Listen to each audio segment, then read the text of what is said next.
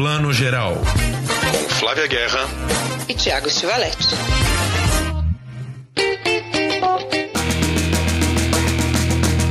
Posso sair daqui pra me organizar. Posso sair daqui pra desorganizar. Posso sair daqui pra me organizar. Posso sair daqui pra desorganizar. Da lama ao caos, do caos à lama. Um homem roubado nunca se engana. Da lama ao caos, do caos à lama. Um homem roubado nunca se engana. Bom dia, boa tarde, boa noite. Você que está ouvindo Plano Geral, seu podcast e videocast nas redes aí do UOL e também em todas as plataformas que você pode ouvir podcasts pelo Brasil e pelo mundo. O seu podcast de cinema e audiovisual em geral. Muita TV, muita série. Hoje a gente vai caprichar nas séries aqui. Vamos ter Cangaço Novo, nova série da Amazon Prime que está estreando aí, olha. Vai ser bonita essa estreia. 80 anos de Robert De Niro, entre outros destaques. Mas antes de avançar aqui, eu chamo meu companheiro de todos os planos gerais, Tiago Stivaletti. Bom dia, boa tarde, boa noite, Tiago. Oi, Flavinha. Oi, todo mundo aí, cinéfilos do Brasil inteiro que nos acompanham.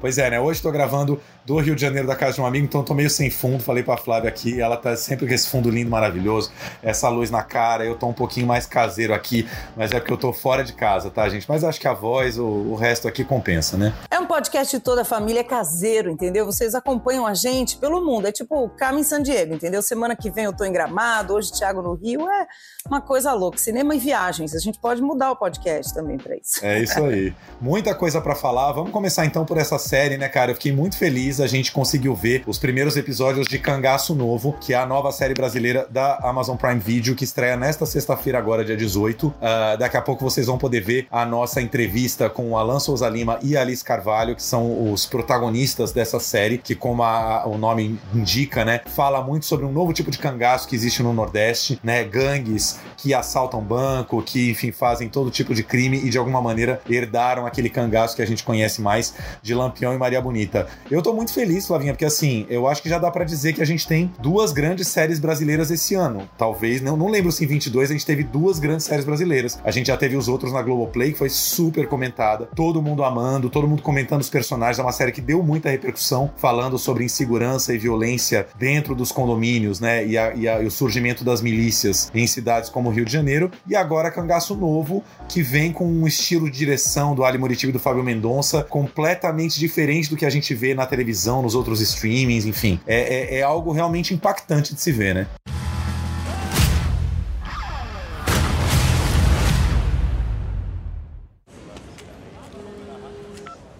Senhor, por gentileza, guardar o telefone? Um segundo, por favor. Guardar o telefone. Cara,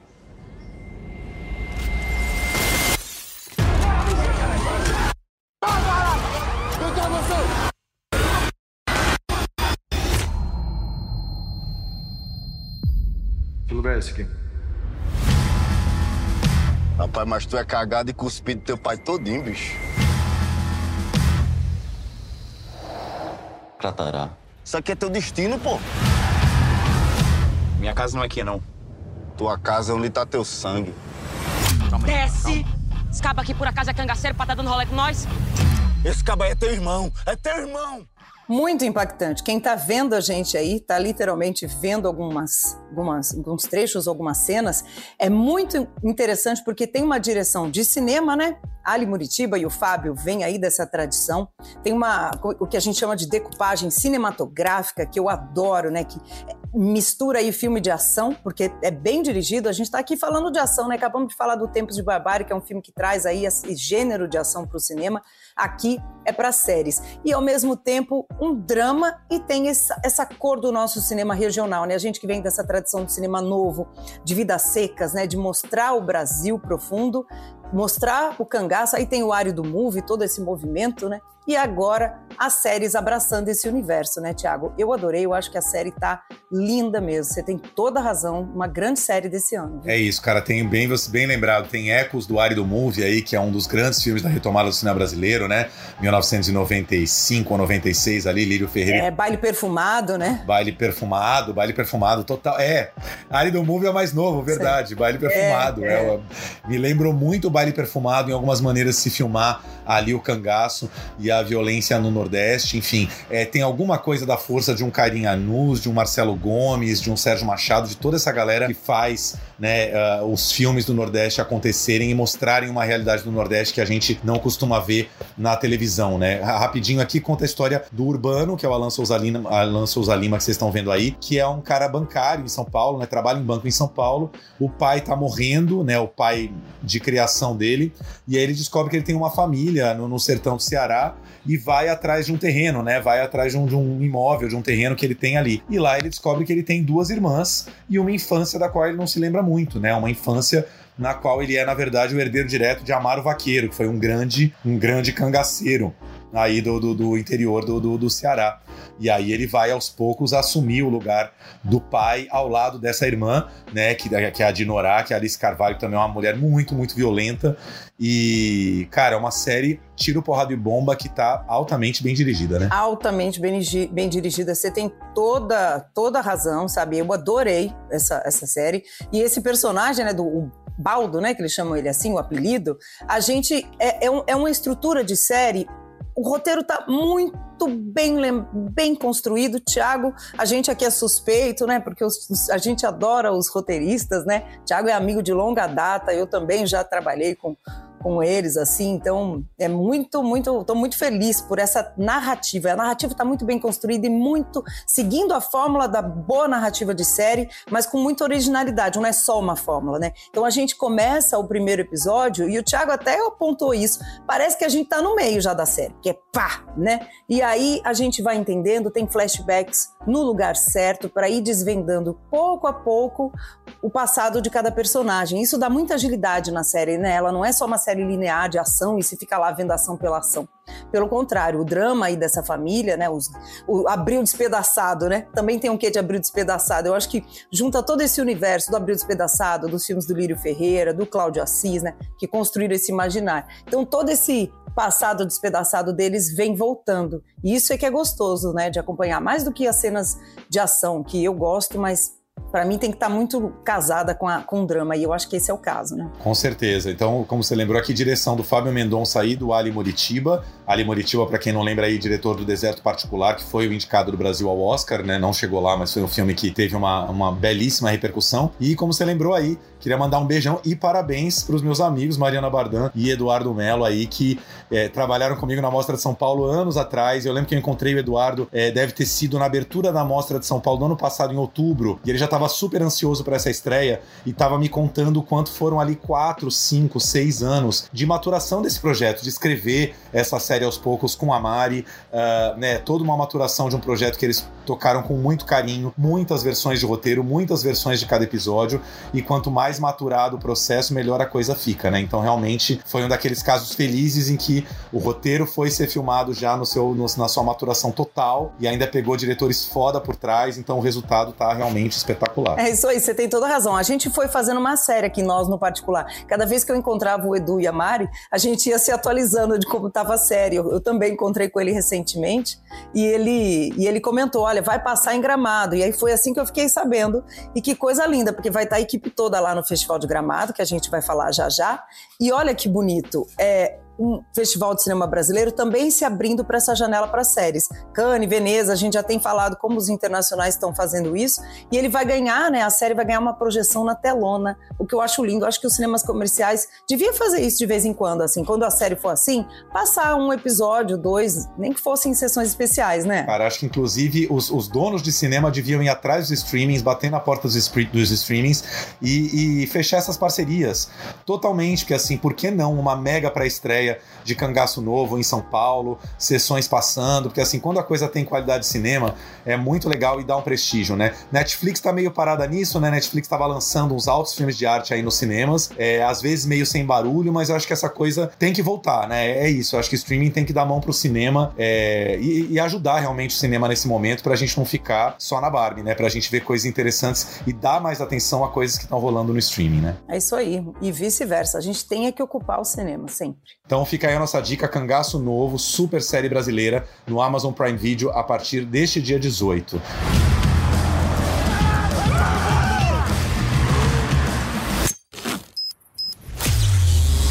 Bora. O sol queimou a lama do rio. Eu vi o Xie andando devagar. E uma tu pra lá e pra cá. E um caranguejo andando pro sul. Ninguém ganha o jogo respeitando as regras. A gente precisa de você.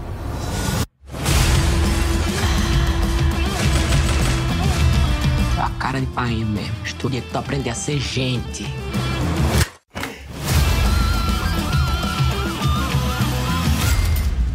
Porque isso, na vida que importa. Dinheiro. Com isso aqui eu posso salvar você e quem mais precisar. Quem vai salvar você? Eu me organizando, posso desorganizar. E eu desorganizando, posso me organizar. E eu me organizando, posso desorganizar. Eu sou o Baldo Vaqueiro. Essa terra aqui, ó, tá no meu sangue, porra! Flavinha, Robert De Niro fazendo 80 anos, oito décadas redondíssimas nesta quinta-feira agora, dia 17 de agosto, um dos maiores atores do cinema mundial, talvez o maior ator americano vivo, acho que dá pra gente dizer, né? O cara tá vivo, o cara tem mais de 100 longas no currículo, o cara atravessou as décadas, o cara filma desde o final dos anos 60, o cara é, enfim, tá aí e continua fazendo, né? Tanto cinema comercial quanto cinema autoral. Não sei nem por onde começar a falar desses 80 anos. Eu acho que a gente tinha que fazer um episódio 80 filmes de Robert De Niro. Olha, se bobear tem, viu? Se bobear tem, mas a gente escolheu alguns aqui especiais, diferentões, tem os do coração.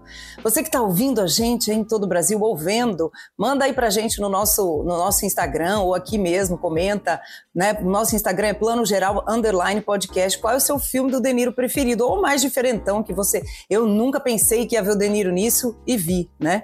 Então eu acho que isso é uma coisa demais dele, né? Porque ele podia ter subido a cabeça, virado, né? Depois de Taxi Driver e todo indomável, podia ter virado um entojo, vamos combinar, né?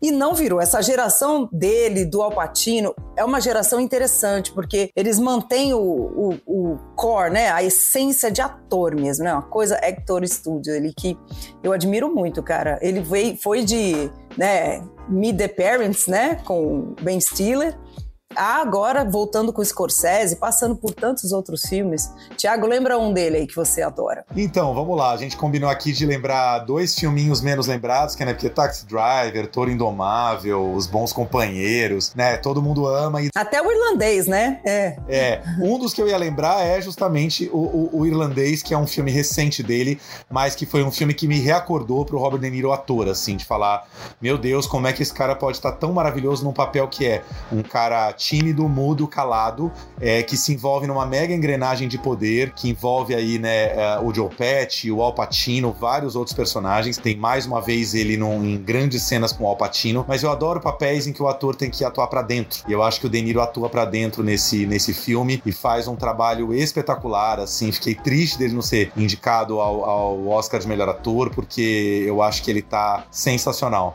E o outro que eu queria lembrar mais antigo, mais do tempo do Onça, é o Coração Coração Satânico do Alan Parker, que é um filmaço, passava nas madrugadas da Globo, foi um filme que, que teve muita polêmica quando estreou no cinema, que é um filme no ar misturado com um pouquinho de terror, né? É uma estrutura de filme no ar, o Mickey Rourke faz esse detetive que vai investigar vários crimes que estão acontecendo, então é a estrutura total de filme no ar, só que tem o lance satânico no filme, tem um lance que tem a ver com o terror que vai rolar, e o Robert De Niro, bom, gente, não tem spoiler para filme de mais de 30 anos, né? O Robert De Niro vai ser ninguém menos que Satanás em algum dado momento do filme ali, ele faz pouquíssimas cenas curtas, mas altamente impactantes. The Prince of Darkness protects the powerful. Egg is the symbol of the soul. Did you know that?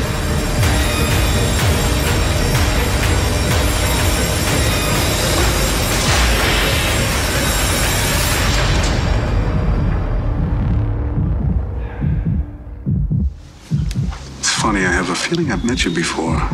Eu adoro o Cabo do Medo. Eu acho que o Cabo do Medo é assim, tirando o Taxi Driver, tá, aquela coisa, Cabo do Medo para mim é um dos filmes dele que mais me, me pega assim, porque é um filme de psicopata, né? Assim, é, um, é uma é, podia ser uma coisa boba, óbvia, né? Se não tivesse na mão do Scorsese e um Robert De Niro ali, porque é isso, é uma coisa de perseguição, né? Assim, tá lá aquela família linda, né, aquele momento e tal, e aparece esse maluco que a gente vai entender por que depois, obviamente, né? O que, que aconteceu, por que, que esse cara vai atrás dessa família, essa casa perfeita, linda. Cara, e aí podia ficar uma coisa chata até, né? E é um dos filmes que eu mais tenho medo, medo real, assim, mexe com medos profundos da gente, né? Eu adoro ele nesse filme. Ele é um psicopata, assim, medonho. Assim. Esse filme é uma, é uma refilmagem de Círculo do Medo, né? Que é um filme com Robert Mitchum. Que esse filme tem coisas anos 90 que hoje em dia não passariam, né? Que tem aquela cena que muita gente lembra da sedução do De Niro pra cima da Juliette Lewis, né? Ele tá querendo destruir a família inteira, né? Do cara que colocou ele na cadeia, que é o Nick Note, Jessica Lange e a filha Juliette Lewis. E ele seduz a Juliette Lewis, que é claramente uma menor de idade ali na cena, né? Então, assim, cenas que em 2023 não passariam, mas que é uma cena de altíssimo teor erótico ali, porque a, a Juliette Lewis está realmente seduzida por essa figura marginal que aparece na vida dela. Eu acho maravilhoso esse filme, não, não tenho o que falar, assim. Eu tô aqui com meu, com meu contra-regra falando que tem que falar de fogo contra fogo, que a gente não pode deixar de falar. Pera aí que a gente já fala, viu, produção? Produção, tá vazando aqui, produção. Mas esse, eu, Cabo do Medo, eu acho que é um dos grandes filmes do, do, do, do, do. Não tenho o que dizer.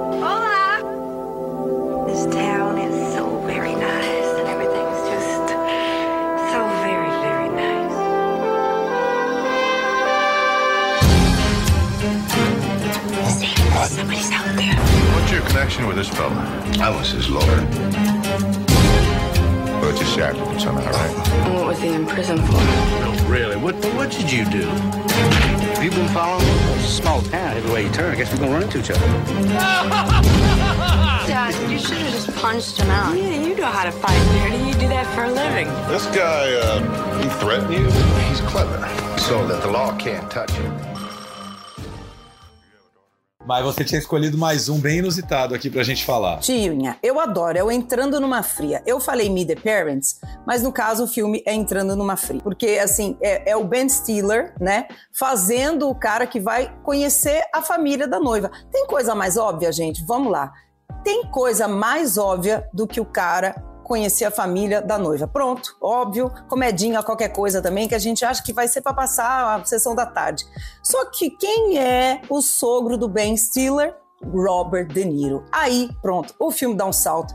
É outra coisa. É uma bobagem? É. É uma comédia romântica, comédia de situação com família? É. Mas quando o seu sogro é o Robert De Niro, aí, cara, não tem, não tem para ninguém. E a gente ainda traz a memória afetiva dele ter sido um grande lutador, um taxi driver, um gangster. E aí ele é, é esse sogro, que você tem medo, obviamente. E ele ainda se propõe a fazer isso. Sei lá, eu acho que ele me ganha muito quando ele se propõe a esse tipo de papel. Have you ever watched pornographic videos? No. Relax, relax. The needles are jumping. Let me hook you up with some trunks, Gregor. Getting to like you, getting to hook you like me. I just feel like this is not going well at all.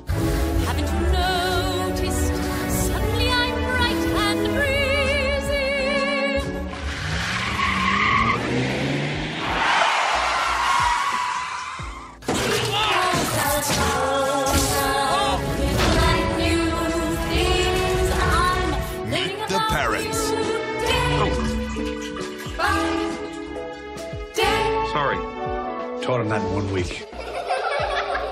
Pois é, né, cara? O De Niro tem toda essa vertente de comédia. Acho que os dois, uh, os dois mais lembrados, as duas franquias mais lembradas dos últimos tempos são Entrando numa Fria, como você lembrou aí, né? Que teve mais duas continuações, né? Entrando numa Fria maior ainda e depois maior ainda com a família, que tem Barbara Streisand. E o Máfia no Divã também, né? Que é um filme muito querido do público. Ele Billy Crystal tal, né? Que é um filme que surfa um pouco ali na onda dos Sopranos também, mas que ele tira a maior onda no filme, né? E volta e meia ele faz, né? As comedinhas, umas melhores, outras piores, né? Um tempo atrás fez Em Guerra com o Vovô que é uma bobagem, enfim, mas ele, ele, ele gosta dessa vertente de comédia dele, né? E, claro, até o final do ano aí, a gente vai ter De Niro ainda, vamos, não, não vamos deixar passar os 80 anos de Robert De Niro sem vê-lo magistralmente. Flavinha já viu em Cannes, em Assassino da Lua das Flores aí, o novo filme do Scorsese, em outubro, estreia aí meados de outubro, 18, 20 de outubro, por aí, né? É isso aí, já já estreia. Ele também faz um vilão interessantíssimo. É um vilão básico, não tem muita muita curva dramática, ele tá ali para isso, mas ele tem diálogos incríveis com o personagem do Leonardo DiCaprio, né, que é o protagonista, e ele seria aí o que a gente fala do direitoso hoje em dia. Sabe que o filme é um filme de época, mas é esse cidadão que justifica muitas violências aí, que é preconceituoso, né, que totalmente subestima outras etnias, outras culturas que não a dele, para além do caráter em si. É muito interessante como ele também se né, se doa a personagens que não tem nada a ver com ele. Porque o De Niro na vida é um cara que está muito dentro das agendas aí de diversidade, inclusive, é um cara super moderno. Esse ano eu tive assim o privilégio de ver ele de longe, mas eu vi ele na coletiva de imprensa do filme e, e, me admira assim, 80 anos com essa, com essa sagacidade, com essa energia, com essa alegria. Ele estava visivelmente emocionado de estar em Cannes, porque eu não lembro quantos anos, mas era desde Taxi Driver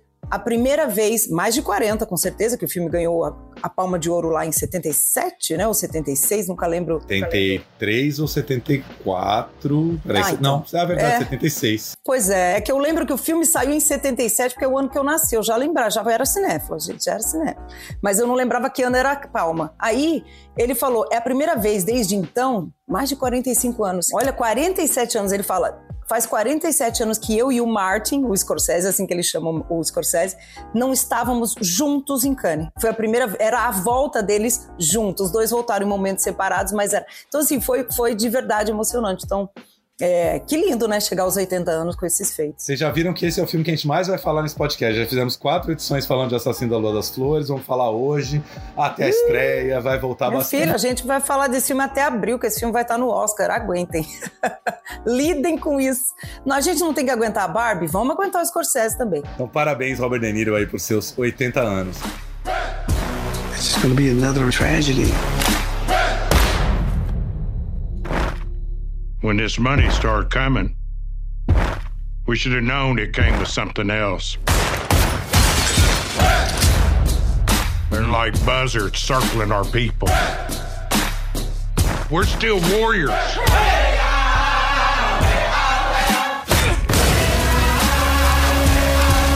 I ought to kill these white men who killed my family. I need you here.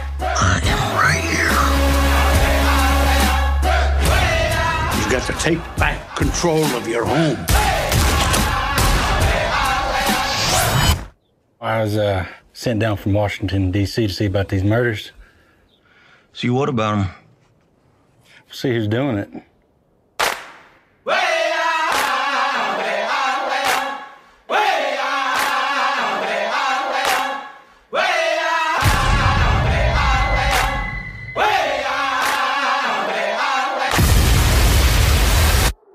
Queria dar uma dica rápida de cinema para quem tá nas capitais todas aí, Rio, São Paulo, até outras cidades. Amos Gitai, um dos maiores diretores de cinema vivos também, diretor israelense, uh, um cara de uma cabeça fenomenal estreando uh, nos cinemas um filme que já tem até um tempinho, é um filme de 2020, que só agora chega aos cinemas brasileiros por conta da pandemia. O filme se chama Uma Noite em Haifa, né? A gente lê Uma Noite em Haifa. Em inglês ele chama uh, Laila in Haifa ou Leila in Haifa, que é o nome de uma das protagonistas, a Leila. O filme mostra mais ou menos cinco mulheres é, numa boate em Haifa. Uh, Haifa é a terceira maior cidade de Israel né? Depois de Jerusalém, em Tel Aviv. também é a cidade de nascença do Amos Gitai. E aí ele filma essa boate, que é um dos locais de encontro entre israelenses e palestinos, porque às vezes a gente tem um pouco essa visão deturpada aqui de longe, que a gente acha, ah, israelenses e palestinos não se dão, não se encontram em lugar nenhum. As grandes cidades de Israel, né, essas três, é, Tel Aviv, Jerusalém e Haifa, elas têm espaços de convívio, bairros onde a elite convive e convive bem, né? Enfim, espaços mais intelectualizados, tal, né? Longe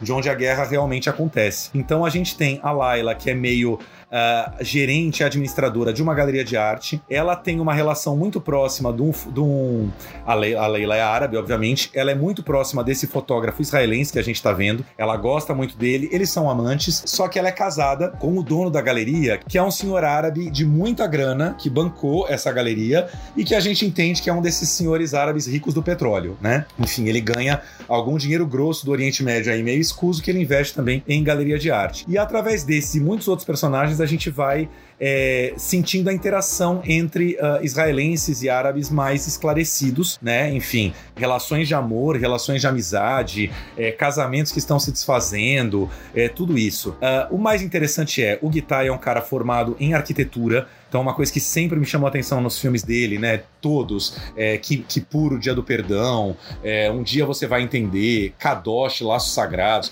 né? É um, é um cara que a mostra passou fielmente aí durante muitos anos, já teve retrospectiva e tal. Já até assinou o pôster da mostra, não assinou? Até assinou pôster, tudo isso, em 2004, se eu não me engano. E aí, é, ele filma os espaços de uma maneira, o filme já abre num puta plano sequência é, desse fotógrafo tomando uma surra, a mulher vai lá e recolhe ele, leva para dentro da, da boate e não sei o que. A câmera vai e passeia pelos lugares. Numa mesma cena você consegue ver quatro ou cinco espaços em volta da boate de Israel e através do espaço você vai sentindo também como esses personagens interagem. Fora uns diálogos assim luminosos, diálogos densos, complexos, bastante difíceis, bastante filosóficos, alguns difíceis até demais, na minha opinião, mas em geral são diálogos diálogos assim é, que você precisa ter uma total atenção. Vi o filme no link, tô louco para ver na tela grande, porque eu acho que principalmente os diálogos e esse espaço que o Guitar propõe, eles exigem muito a tela grande, sabe? Não, maravilhoso. Eu sou muito fã do Guitar. O Guitai, a gente fez, eu fiz um debate com ele, uma mediação no Festival de Brasília no ano passado,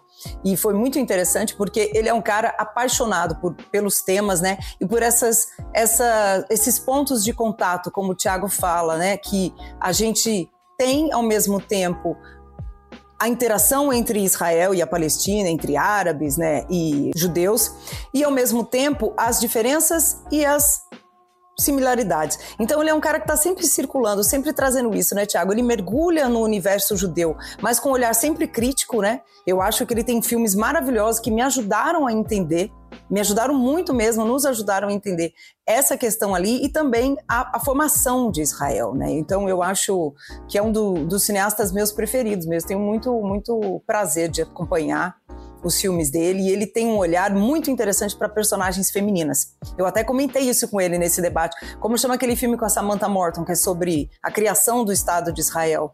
Eu vou lembrar já. A Samantha Morton. Isso eu não vou lembrar agora, mas a gente pode citar, por exemplo, o Free Zone, que é Natalie Portman, a Ria Mabas, que tá brilhando em Succession agora, né? Uh, tem Ana Arábia, né? Que é um tem a Lila. Ele tem vários filmes em que as mulheres são, inclusive, as protagonistas nos títulos, tanto mulheres árabes como mulheres israelenses. Que ele fala nas entrevistas, né? Que é muito importante a gente entender o conflito Israel-Palestina também do ponto de vista das mulheres e não apenas da guerra, né? Então, enfim, é uma, é uma carreira imensa. Um cara que filma em Israel filma na França muito, já filmou com Juliette Binoche, a reparação, já filmou com é, Jeanne Moreau, né? Mais, mais tarde você vai entender, com grandes estrelas do cinema mundial. É um cara muito, muito, muito respeitado e que, que merece atenção. Assim, é um filme desses que, que vale a pena. Guitar sempre vale a pena ver e rever. Assim. כל חיים, כל מה שאת עושה, את עושה למען מישהו אחר. הוא נמצא בכל מקום ואת לא נמצאת בשום מקום. שום דבר לא יציב, הכל משתנה. אין יותר תשובות, אין יותר רגשות, רק דעות וחלקיהם.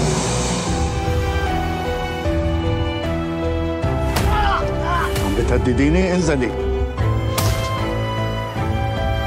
מוכן לחיות הרגע? חשבתי שאת צעירה יותר. צעירה יותר? כן. גם אני חשבתי שאתה יהודי יותר.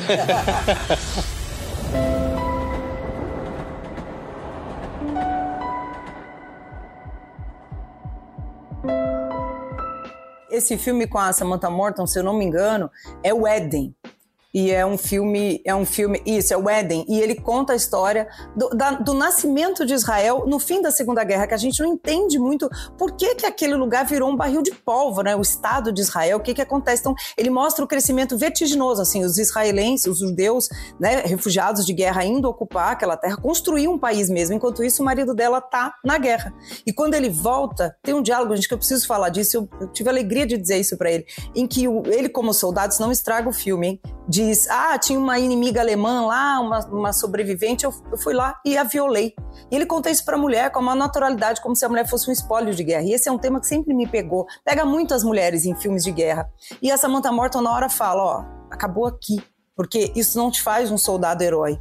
Isso faz você um estuprador. E assim, foi a primeira vez que eu vi alguém tratar disso na, na, num filme, com uma honestidade e uma perspectiva feminina, de um diretor. Então, assim, eu acho ele só por isso, assim, um cara que tem uma sensibilidade para o mundo. Enfim, chega que senão a gente vai fazer um especial música. É isso, só dando uma correção aqui, esse filme com a Juliette Binoche em 2007, em português ficou Aproximação, não é a reparação, é a Aproximação, um filme maravilhoso. E queria lembrar também o Terra Prometida, que é um filme dele ali de 2004, por aí, que é com Hana Shigula e que é um filme que trata também de escravas sexuais, assim, mulheres que são deportadas de um país para outro como escravas sexuais, que infelizmente ainda é é uma realidade, né? Principalmente em países é, do Oriente Médio, né? Filme de 2004, assim, sensacional. Enfim, guitarra é tema para vários e vários podcasts. Vocês viram que a gente se solta, né? Fala do guitarra meia hora aqui já, gente. É isso, sobra, primo. E, e, são diretores cada vez mais raros de aparecer nos cinemas, né? Então, parabéns aí à distribuidora que tá lançando o filme, porque mesmo que sejam poucas salas, eu acho que é muito importante ter esses caras na tela grande. Flavinha, antes de encerrar, vamos falar rapidinho de Gramado. O Festival de Gramado começou na última sexta-feira, não é isso? Começou e começou bonito, né? Gramado esse ano tá aí fazendo mais uma vez essa, essa grande esse grande esforço, essa tour de force para manter um dos festivais mais antigos do, do, nosso, do nosso Brasil lindo aí e também trazer para a gente essa comunicação com o cinema que é comercial, que é de grande público, que tem nomes como Grazi Massafera, Isis Valverde, Mussum, tá na, vai passar no final dessa semana, né? Mas pro finalzinho da semana. Abriu com o filme novo do Kleber Mendonça Filho, Cidades Fantasmas, que a gente. É que ficou engraçado que você falou. A Isis Valverde, Grazi Massafera e o Mussum. Parece que o Mussum vai estar tá lá, gente. Mussum morreu, cara. morreu para você, seu ingrato. Continua vivo nos nossos corações. É que ficou engraçado, assim, grandes nomes. Eu já imaginei o Mussum entrando no tapete vermelho em 2023. Meu sonho. Ia ser maravilhoso. Esse é um podcast maravilhoso. Não, Mussum é um filme. Ailton é um Graça, Graça representando o Mussum. Exatamente, né? o filme do Silvio Guindana. A gente está super curioso para ver. Então, assim, é um, é um festival que está mesclando muito bem né, que reencontrou esse lugar, né? O, o da Isis Valverde é o Ângela, né? A gente tem Mais Pesado que o Céu, aqui na competição principal, que é um filme do Ceará, um documentário do Volney de Oliveira, que tem uma pegada muito autoral, ao mesmo tempo, a gente tem o Barulho da Noite, o primeiro filme do Tocantins, Thiago, dirigido por uma mulher, uma cineasta, chegando aí, né? Então, assim, tá fazendo essa essa essa mescla entre o cinema autoral, o cinema comercial, que eu acho que é muito bem-vindo e feliz. E Uma Família Feliz, por falar em feliz, é o filme que a Grazi Massafera estrela aí e que fala muito de violência. Aí eu já faço essa ponte, Thiago. A competição principal aí tem, tem personagens femininas muito muito fortes e o Ângela e uma família feliz faz uma uma e o, e o, e o filme do Tocantins também esses três se comunicam sobre a questão da violência contra a mulher. Né? O Ângela, a gente sabe, né, é sobre o assassinato da Ângela pelo Doca Street. Uma família feliz tem a violência aí e o, o barulho da noite também. Então, interessante também, a gente está falando de personagens femininas e Gramado se abrir para isso esse ano, né? Estou muito curiosa para ver como é que esses filmes vão chegar para o público. Com certeza. Esse filme estou muito curioso pelo pelo Ângela, a direção do Hugo Prata, né, o mesmo que fez a biografia aí da Elis, né? É, essa história foi contada inclusive em forma de podcast, né, acho que ano passado, né? Foi um dos crimes que marcaram aí é, os anos 70 no Brasil, né? Foi um feminicídio, né, é, numa época em que simplesmente não se questionava, né, o homem podia matar em defesa da honra e tá, tá, tá escrito na lei, estava escrito na lei que você podia matar em em defesa da honra. Gabriel Braga Nunes fazendo aí o Doca Street, né, com seu, né, o Gabriel já tem um, um histórico aí de papéis é, um pouco pro, pro violento ali, ele tem um pouco essa cara, né? para viver um, um, um, homem sem limites. E estou muito curioso, porque a Isis também é uma atriz que, que vem crescendo demais, né? Tá, tá, tá adquirindo densidade dramática a cada papel, enfim. Ela tá, e eu acho muito interessante. Esse elenco, eu acho que tá muito bem equilibrado. A Isis é linda, né? Uma diva, assim como a Ângela, quem, quem conheceu, quem viveu na época e, testemunhou esse caso. E o Gabriel é um super ator, como você falou, que já tem essa verve, né? Que fez já outros personagens violentos. Então, eu acho que tem tudo para ser esse filme que tem essa comunicação com o público, traz esse tema de um jeito né, sensível, e já já chega aí, né? No final desse mês, né? Já chega na, nos cinemas, né? É isso, gente. Por mais histórias de feminicídio e violência contra a mulher nos cinemas, porque isso precisa ser visto principalmente pelo público masculino, né?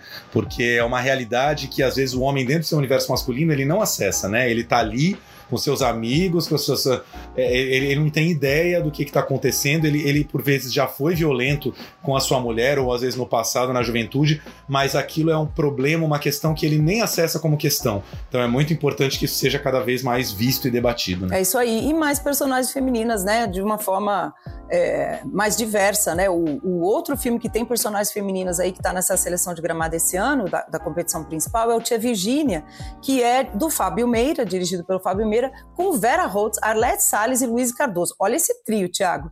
E foca muito bem na Tia Virgínia, né? Que ela tem 70 anos, nunca casou, nunca teve filhos, e aí ela, né, se encontra e se reencontra um dia, vai receber essas duas irmãs no Natal. Então também deve ser um filme que tem humor, tem drama, né? Mulheres aí de várias formas no cinema. Eu concordo com você, os homens têm que assistir tanto os de histórias de mulheres mesmo, mas esses sobre a violência, né?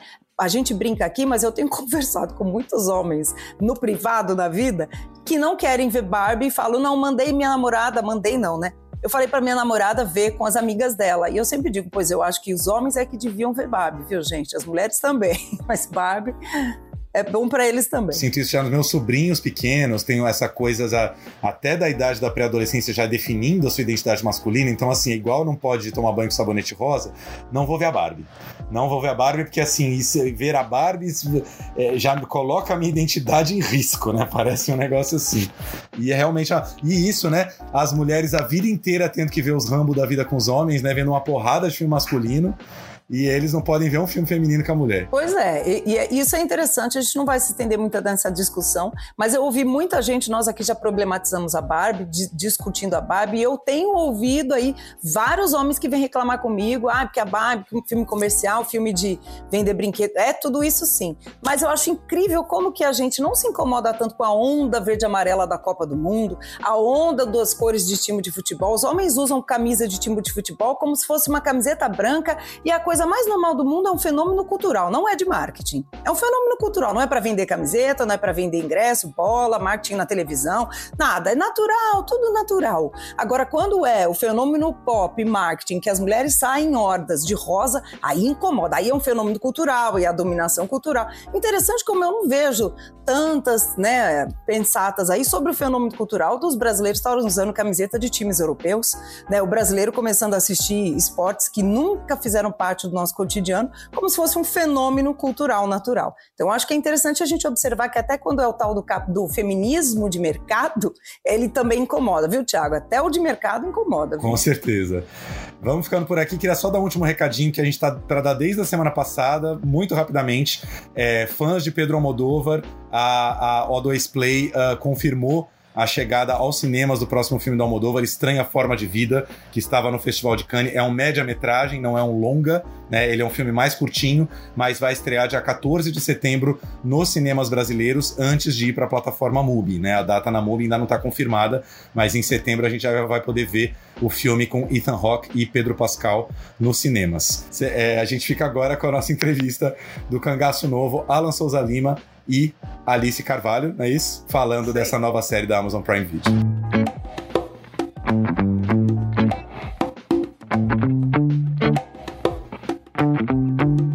E o plano geral agora tem o prazer de falar sobre uma das séries do ano, gente. É uma das séries brasileiras mais incríveis que você vai ver esse ano, com certeza. Não tem como perder. Muito violenta, muito porrada, mas assim, uma delícia de ver. A gente não consegue esquecer cada episódio. Vai emendando um atrás do outro. Cangaço novo na Amazon Prime Video. Estreia agora nesta sexta-feira, dia 18 de agosto. E a gente está aqui com as duas estrelas da série. Vou começar por ela, essa moça linda potiguara, Alice Carvalho está falando do Rio de Janeiro, que faz aí a irmã que bota assim Maria Bonita no chinelo. Maria Bonita era uma flor de pessoa perto dessa moça aqui, que é realmente assim um estouro. É cada cena com ela que a gente fica, meu Deus. E do outro ah, lado aqui. Obrigada. Nada. E do outro lado aqui, Alan Souza Lima falando direto do Projac, onde ele está gravando a novela das seis, Amor Perfeito, não é isso? Fazendo em Cangaço Novo seu grande primeiro protagonista de televisão, o, o Baldo aí, que é a cara do pai, Amaro Vaqueiro, um bancário de São Paulo, que vai parar no sertão do Ceará aí para descobrir toda uma família que ele nem sabia que tinha e se envolver nesse universo violentíssimo do Cangaço Novo. Queridos, bem-vindos aí ao Plano Geral. Obrigado, gente. gente. Prazer estar com vocês aí. Eu achei a mesma coisa que o Thiago falou. Tava assistindo aqui, meu, por acaso, meu marido também estava assistindo, que ama né, os, filmes, os filmes mais tensos, mais de ação. Ele falou: Nossa, mas essa irmã dele, hein, caramba, está, impressionou. Que, espero que o público sinta do mesmo jeito que a gente sentiu. Foi muito bom, muito maravilhoso. É isso aí. Queridos, contem um pouquinho como é que foi a uh, preparação em loco já. Vocês foram para o sertão do Ceará, o que, que vocês viveram, experimentaram, vivenciaram dessa atmosfera que o Cangaço Novo aí, para quem não sabe, é um pouco aí uma certa é, bandidagem, um grupo de né, de crime paralelo aí que, que rola no sertão, que existe até hoje, né, no sertão do Nordeste, assim como no Brasil inteiro, né, nós temos aí milícias e tudo mais. E como é que foi uh, mergulhar nesse universo até mesmo antes de, de filmar a primeira cena? Foram, foram oito meses de imersão, né? Esse aí já por si só acho que já reflete muito no processo de trabalho. A proposta de trabalho inicial, desde sempre, claro, né, já começa é, com a preparação da Fátima Toledo, por ter esse tipo de processo no qual eu e Alice nos identificamos bastante. Eu acho que foi um processo incrível. Eu sempre vejo nas conversas entre mim e Alice que Alice, ela, a gente tem posicionamentos, é, é, é, pensamentos, a gente sempre debate questões muito paralelas, né? Eu sempre entro num lugar muito existencial da coisa, é, psicológica. Eu vou falar um pouco desse ponto, assim. Cara, o, o processo de imersão, acho que desde o início foi estabelecido dessa forma, e eu, eu acredito particularmente, para chegar em determinados trabalhos, determinados determinados processos de, de profundidade, eu acho que tem que ter uma entrega, tem que ter, tem que ter um, um, uma proposta e uma, uma disponibilidade desse jogo cênico. E isso eu acho que foi a porta inicial para essa história começar, né? É, ali estávamos ali dentro da preparação, junto com esse calor que, que a gente só a gente sabe, né? Todo mundo fala que lá só é, existe um sol para cada um. Então acho que é uma série de coisas ali que potencializou para a série. Eu não vi a série ainda, mas acredito que tenha toda essa potência do que foi a proposta desde o início, né? Desde o ambiente, a questão da preparação e dentro do universo como um todo. Para além disso, assim, concordo demais com o Alan. Para além disso, é, antes desses oito meses, é, tanto eu como ele, também cada um à sua maneira, antes mesmo da gente se conhecer, a gente teve que se preparar bastante fisicamente, né? Vocês que assistiram conseguiram assistir a série, eu assisti também. Alan não assistiu, vou revelar para vocês, porque ele está nervosíssimo, mas ele sabe que ele está arrasando. Você arrasa, meu amigão. Mas o, o, teve toda uma preparação física, né? Eu, por exemplo, eu passei antes dos oito meses, né, que começaram em setembro de 2021, eu já estava desde março de 2021, logo que eu assinei o contrato, eu já estava fazendo treino de levantamento de peso olímpico, já estava fazendo jiu-jitsu, muay thai, é, hipismo, alguns treinos de tiro e umas aulas de direção de precisão para moto e para carro, né? Todas essas habilidades que, para além de todo, todo o esforço né, que a dramaturgia já trazia dessa carga de, da narrativa das próprias personagens mesmo, arcos que são muito complexos, né? Arcos de virada com, com a potência de dramaticidade muito alta, a gente tinha também que se preparar bastante para quando chegasse lá na locação ensaiar uma centena de, de coreografia de luta, uma centena de sequências de ação com carro, né? Então tinha tudo tudo isso que antecedeu a chegada no local. E aí, quando a gente chegou lá, a questão é, geográfica, né, a cartografia do lugar, a geografia do lugar, na verdade, o clima, né, a, a luz, esse sol para cada um, deu a, a amarração final para trazer essa verdade. Por isso que apanhei tanto dela, né? Na série inteira, né? Tá vendo? Vai Ela se preparou bem. Só explicando pra quem ainda não viu, Dinorá e o Ubaldo são irmãos. O Ubaldo chega de São Paulo, lembrando quase nada da infância. E essa irmã de Norá não vai aceitar ele de jeito nenhum no começo. E é bem o que o Alan acabou de falar aí. Ele, ele apanha um tanto no começo, assim, dá até dó do bichinho. É, e eu, eu acho, acho muito interessante a forma como começa, né? Porque traz o cangaço histórico pra gente, né? Isso é muito interessante, esse jogo que o roteiro faz e que vocês fazem, a direção, né? Traz esse cangaço histórico, né? Esse sertão que a gente tá, né? tem todo no imaginário, com essa gangue que é completamente contemporânea, né? E com a personagem feminina, assim, já chegando, como disse o Tiago, batendo bastante no. Então eu queria que vocês falassem como é que vocês também é, puxaram essa, essa nossa memória, né, como atores e também na preparação toda da série, do cangaço histórico para esse Brasil contemporâneo de hoje, né? Cara, eu acho que tem uma, uma coisa muito interessante, né? É, Alan também, nordestino, de Olinda.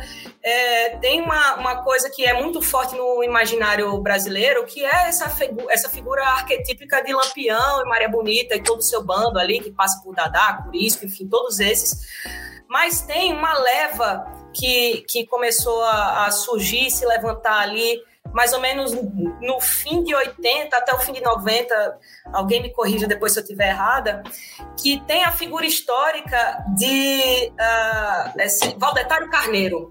Valdetário Carneiro, que tem um livro que fala bastante dele, que se chama A Essência da Bala, que foi um potiguar que praticava essa modalidade que a gente chama é, de, de novo cangaço, né? Domínios de, de, de, cidade, na verdade. Então, a gente teve que ter um, um, estudo de base não só dessa, dessa figura do cangaço que existiu ali é, da década de 10, 20, 30 até o comecinho de 40, mas também o que foi o prenúncio né, dessas gangues novas que, que terminam dominando o sertão contemporâneo, né? Então foi uma, uma imersão total conhecer a história, beber dela, não fazer algo é, fidedigno, biográfico, mas está muito é, imbuído dessas referências aí. Um pouco de licença poética, um pouco de realidade, né? De situações que, que, que já existem há muitos anos. É, me corrija também se eu estiver errado, mas essa. É, a gente teve. Tudo calhou, acho, em perfeita harmonia, né? Porque esse projeto já, desde quando se iniciou, já tem alguns quase uma década aí. Foi há quatro anos atrás começou a ter essa explosão desse intitulado por esse novo cangaço. Mas isso, cara, eu tenho uma, uma parte da minha família, quando tinha de infância, que trabalhava com política, né? Em Goianinha, que é a divisa ali de Pernambuco com, com, com a Paraíba e tal. E sempre foi muito presente isso, né? Essa, essa história desse, desse novo cangaço, né? De assalto a banco, até umas condições também, é, é questão de, de militarização daquele, daquele do, do espaço espaço, do lugar. E agora que veio, veio, à, to veio à tona tudo isso, né? De, de alguns anos para cá. E por acaso a série pegou o embalo disso e acho que acabar potencializando toda essa história. Senhor, por gentileza, guardar o telefone? Um segundo, por favor. Guardar o telefone. Cara,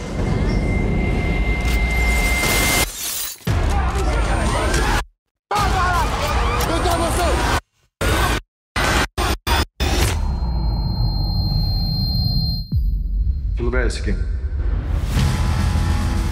Rapaz, mas tu é cagado e cuspido teu pai todinho, bicho. Cratará. Isso aqui é teu destino, pô. Minha casa não é aqui, não. Tua casa é onde tá teu sangue. Desce! Esse cabo aqui por acaso é cangaceiro pra tá dando rolê com nós? Esse cabo aí é teu irmão! É teu irmão!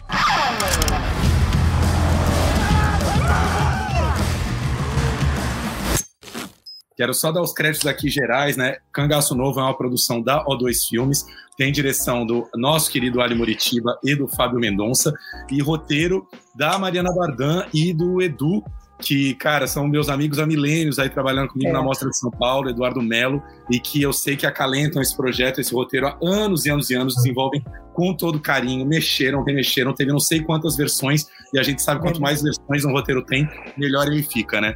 Alan, o problema de sempre, Alan ou Alan? Todo mundo é perguntando. Alan. Alan, tá bom. Então já Pronto. O Alice falou Alan, falei agora vou falar direitinho. É, queria que vocês falassem um pouquinho mais. Só lembrando também, gente, para quem é mais do cinema e que vê pouca televisão, o Alan é aquele moço em Aquários que quando a personagem da Sônia Braga está carente, assim, precisando de uma atenção, é para ele que ele liga, né? Você chegou aí para Cannes, Alan, com o filme? Cara, eu tive essa oportunidade. Eu me lembro, ah, na, na, época, eu tava, eu tava até sem dinheiro. É, uma amiga minha falou assim, cara, vai, você não vai esquecer disso nunca mais. Fez muito bem de ter ido, é isso aí. Estávamos lá também. E aí eu queria que vocês comentassem um pouquinho, um pouco mais essas cenas de violência, porque tem cenas que eu imagino que tenham sido muito difíceis de fazer. Queria saber se teve algum perrengue, alguma coisa, alguém que sem querer se machucou um pouquinho, enfim, porque é muita cena barra pesada, né? Olha, eu acho que até eu tenho umas duas coreografias de lutar mais que, que Alan, assim. Eu tenho eu acho que eu tenho mais cinco coreografias de luta, assim. E é que você pega pesado, Uma coisa que né? eu fazia muito é, Dinora, ela, ela sustenta ali uma, uma coisa até o momento que o que o baldo chega, né? Até o momento que o baldo chega de verdade no sertão, ela, ela sustenta uma coisa ali de, de rusga com aqueles outros caras do bando, antes mesmo dele chegar, porque coitado tá ali, ó, rendidinho, chegando de peixe fora d'água naquele sertão. Mas uma coisa que eu fazia muito, né, para ter é, cuidado e, a, e, toda a segurança e preservar meus colegas, para além da preparação que foi feita previamente, que não era só para eu ter o tônus muscular, não era só para ter a consciência corporal minha, mas também para proteger o outro, né? Saber como dar um jab, um direto, dar um soco, saber como me defender e defender meu colega para que tudo corresse em segurança. Uma coisa que eu fazia bastante era encarar as cenas de luta como balé, como coreografia não sair da coreografia de maneira alguma. E e não me conectar com o lugar profundo que eu acessava para encontrar Dinorá, que vinha através da música, através de, um, de, uma prática chamada bioenergética, que a gente aprendeu na preparação de elenco. Então, eu me desconectava de tudo que pudesse me dilatar, né, dilatar a minha presença, e ficava hiperconsciente ali. Então, nesse sentido, não rolou perrengue, assim. Mas, claro, era, era eletrizante e, e, e por causa do nosso preparo, deu tudo certo.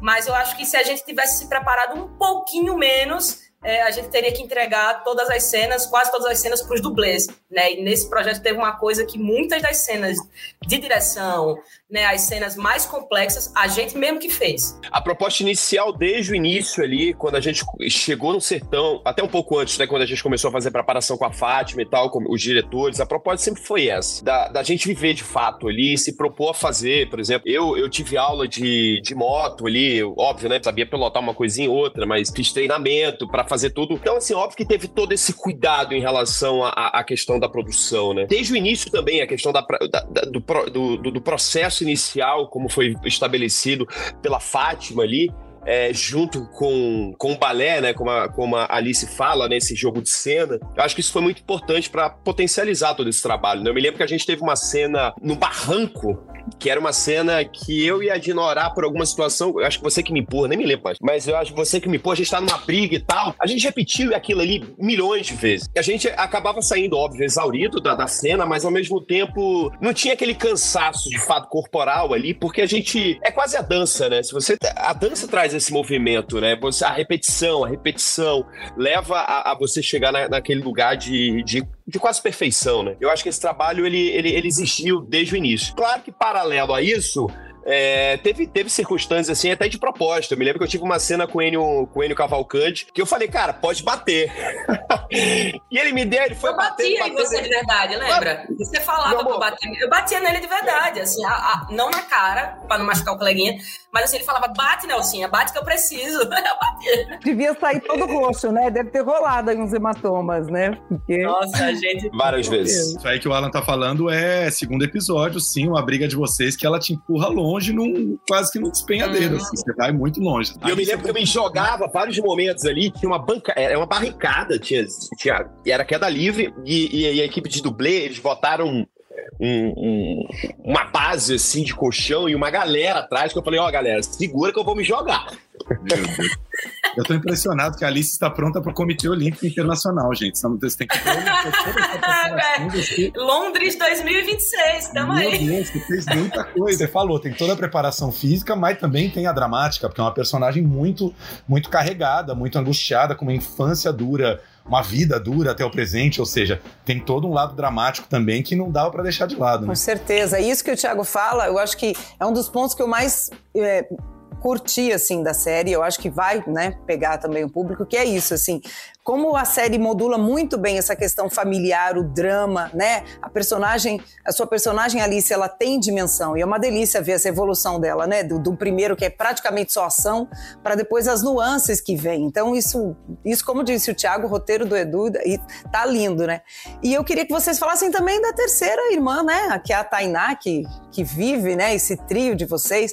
A Tainá Duarte faz a, o, o terceiro né, ponto dessa pirâmide aí, muito especial. Como é que foi? Trabalhar essas questões, como o Tiago falou, de família, que são dramas. Como é que vocês trabalharam essa irmandade? Tainá é nossa caçulinha, né? Tainá é nossa, nossa bebezinha. E esse é o ponto em comum de O Balde de Norá é esse, é esse lugar de trazer aquela, aquela irmã é, que é mais frágil né, que tem uma, ela, enfim, ela não fala. A nossa, nosso grande cuidado durante toda a preparação é que quando você pega um roteiro, né, e, e tem um personagem que não, não fala, muitas vezes, sei lá, está numa cena que estão os três ou os quatro, incluindo Marcela Cartacho, e a gente está ali num debate, não tem uma rubrica, não tem um, um lugar onde tem Dilvânia diz tal coisa então tem que se estabelecer um lugar de conexão, de que muitas vezes a gente é, tinha que pontuar ou perceber qual era o momento que ia entrar a fala dela, entre várias aspas, que era com olhar e que ela tem aquele olhar matador que fala mais do que qualquer um de nós cinco, seis daquela série, né? Então a gente tinha muito esse exercício de incluí-la através do olhar. Então acho que todo o nosso processo dos, dos três irmãos é, começou a partir de uma troca de olhar, de se olhar e se observar para aí chegar a palavra, né? É, encaixar ela no, nos silêncios, né? Encaixar ela nos pontos de vista, entender que o ponto de vista dela é uma fala, né? E é uma fala que passa para o público, a gente sente isso, que quando ela olha é uma fala ali que está muito bem estabelecida, e ter esse, esse jogo de cena com silêncio né? E foi, foi fantástico. Imagina, a, a presença da pessoa é a ausência de diálogo. Né? Então, como é que coloca aquilo ali? Acho que foi, foi, foi, é, é a presença de Dilvânia, a presença de Tainá Duarte nessa tríade dos irmãos, eu acho que é o que é o que completa. E no nossa, na nossa vivência lá em Cabaceiras mesmo, lá no, no Seridó, no Rio Grande do Norte, quando a gente estava vivendo, era o que completava e o que apaziguava nossos ânimos, né? É, é isso, são, é, uma, é uma pirâmide, né? Então não consegue ficar em pé se só tiver dois, só fica em pé se tiver três. A Dinorá tem uma função importantíssima, assim. É, ela é mediadora, é claro isso, é, é, é, é o eixo principal entre Baldo e Dinorá, né? Porque são, são duas pessoas ao mesmo tempo opostas, ao mesmo tempo muito parecidas. Tanto que eu acho muito interessante quando fala o desenvolvimento do, do, do, do, jogo entre, entre a Dinorá e o Baldo, que assim, o, o que a Dinorá ela chega no início, o Baldo, e tá exatamente o oposto dela, exatamente no meio da série rola essa inversão, né? Ela, ela, ela acaba virando, assumindo um pouco a, personalidade do, do, do Baldo, e, o Baldo ele mostra aquele lado que é da Dinorá, assim. E a, e a Giovanna, ela sempre foi muito presente nesse jogo. Eu, eu, me lembrei de uma coisa, eu vou falar um momento só de uma parte em relação à minha descoberta, mas que teve um grande ponto fundamental foi na cena que eu tive com a Dinorá. Eu me lembro que a, a Fátima, o, o Ali e o Fabio Mendonça, eles fizeram a preparação de elenco junto com a gente em vários momentos. Para entender a sinergia do que estava acontecendo, a Fátima sempre deixou isso muito claro. É, é, necessário vocês estarem juntos, porque em algum momento eu vou ter que sair, vocês têm que entender o jogo e o time do, dos atores. E tem vários momentos, como eu sou uma pessoa muito expansiva, sou muito explosiva, tenho esse lugar muito, muito alto, assim, de, de ataque, isso foi, um, foi uma, uma, uma barreira muito grande no meu trabalho no início, porque eu descobri que esse personagem, no decorrer da série, que ele era completamente silencioso. E isso foi dado ao fato de uma cena que eu fiz no último dia de penúltimo dia de preparação, que tava o Fabinho, o Ali, a, a, a Fátima, e eu tinha uma cena com a Dinorá, com a Gilvânia, com a, com a Gilvânia. Não me lembro qual foi a situação, alguma situação me emocionei e comecei a contracenar com ela em completamente em, um silêncio absoluto. E aquilo ali me, me trouxe uma emoção junto com a, com a Gilvânia que foi muito essencial pro, pro, pro, pra, pro encontro desse personagem, o encontro do personagem dela, de saber como é que é essa comunicação, essa comunicação, porque é tão difícil. É, a proposta desde o início era a câmera na mão e falar assim, cara, isso aqui é jogo aberto. O, o, texto tá aí, mas o texto tá com vocês. A gente, a proposta, vocês que guiam a gente. Então, a, a gente já conseguiu entender isso desde o início, antes do primeiro dia de, de, de, de, de jogo cênico. Isso eu acho que foi a beleza do nosso trabalho. E essa tríade, desde o início, tanto dentro quanto fora da cena, foi essencial é, é, dentro desse processo, porque a gente realmente, é, nesse silêncio, a gente se abraçou em muitos momentos durante oito meses de trabalho. A gente vivia como irmão, né? A gente se obrigava a viver como irmão, assim. Eu e Alan, a gente tinha um combinado, eu e ele especificamente, devido à quantidade imensa de embates que a gente ia ter. A primeira coisa que eu falei para ele na preparação de elenco, no final, assim, lembro que, que Fátima pediu para eu fazer um pedido para ele. Faz um, falei, cara, a única coisa que eu vou te pedir é que a gente seja amigo até o fim. Apesar de tudo, sobretudo, você pode me bater o que quiser, eu vou te bater o quanto você quiser, mas que a gente durma junto e acorde junto. E assim foi. Desde a primeira prova de figurino até a última diária no sertão, a gente morou em quartos vizinhos. Discutia, se tinha alguma discussão que era extra cena ou alguma coisa, besteira, essa coisa de irmão, de brigar porque um botou mais, mais arroz que o outro, chegou no tempo que era isso momento que era isso. Uma, uma vez eu nem lembro porquê, se foi por causa de um salgadinho, sei lá, foi uma besteira que a gente discutiu. Pareceu que a gente passou uma semana sem se falar. Acho que a gente passou um dia sem se falar. Igual irmão. Acessa, Brigava, mas tinha que dormir junto, um do lado do outro. Se até com raiva assim, ó, bater na porta, bora, tá na hora de ir. Queridos, infelizmente a gente vai ter que terminar, que o nosso tempo tá corrido aqui. Queria agradecer muito vocês, dar parabéns, a série tá linda. Fiquem muito tranquilos quanto a isso. Alan, que ainda não viu. Alice também não viu ainda? Eu assisti tudo, não sei igual ah, A série tá maravilhosa, é desde já uma das grandes séries do ano. Esse grande elenco nordestino junto com vocês, maravilhoso, de várias gerações. Luiz Carlos Vasconcelos, Ermila Guedes, Marcélia Cartacho, que vocês já citaram. Então, assim, parabéns e espero ver vocês em breve, viu? Pode ver tranquilo, Alan. Pode ver tranquilo. Vai dar tudo certo. Eu tenho meus processos de loucura e tal. Eu vou, vou, me, vou me encontrando. Vai adorar. Beijo, Cris. Beijo, gente. Beijo, gente. Tchau, tchau. Bora. O sol queimou a lama do rio. Eu vi o Xie andando devagar. E o maratu pra lá e pra cá. E um caranguejo andando pro sul. Ninguém ganha o jogo respeitando as regras. A gente precisa de você.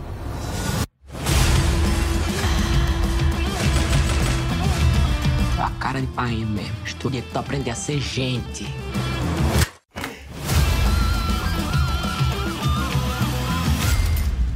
Porque isso, na vida que importa. Dinheiro. Com isso aqui eu posso salvar você e quem mais precisar. Quem vai salvar você? Eu me organizando, posso desorganizar. Eu desorganizando, posso me organizar. Eu me organizando, posso desorganizar. Eu sou o baldo vaqueiro. Essa terra aqui, ó, tá no meu sangue, porra!